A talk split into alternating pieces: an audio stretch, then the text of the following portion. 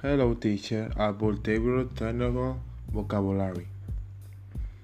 Memory, device, input device, research, tool, drawer, brain, insulti, input.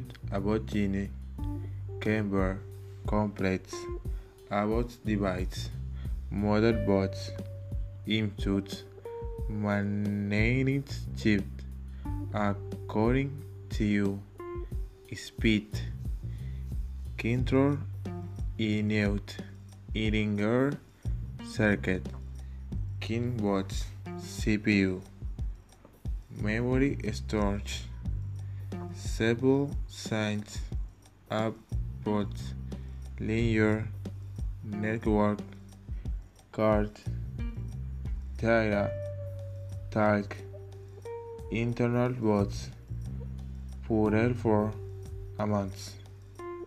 Thank you.